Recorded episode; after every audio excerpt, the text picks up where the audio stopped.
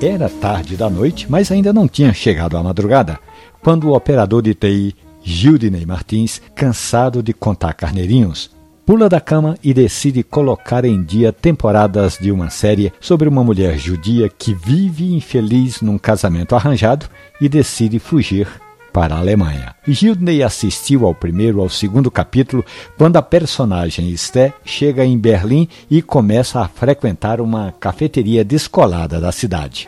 Pronto, foi a senha. A atriz Shira Haas senta-se, pede um cappuccino e começa a degustar a bebida, lembrando que no passado ela era proibida de viver tamanha felicidade.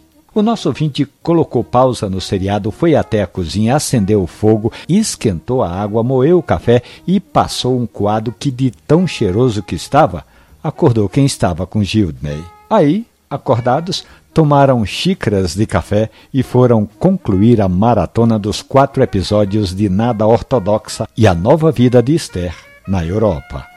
Essa história e outras tantas maravilhosas do mundo do café estão ali na página da radiojornal.com.br ou nos aplicativos de podcast.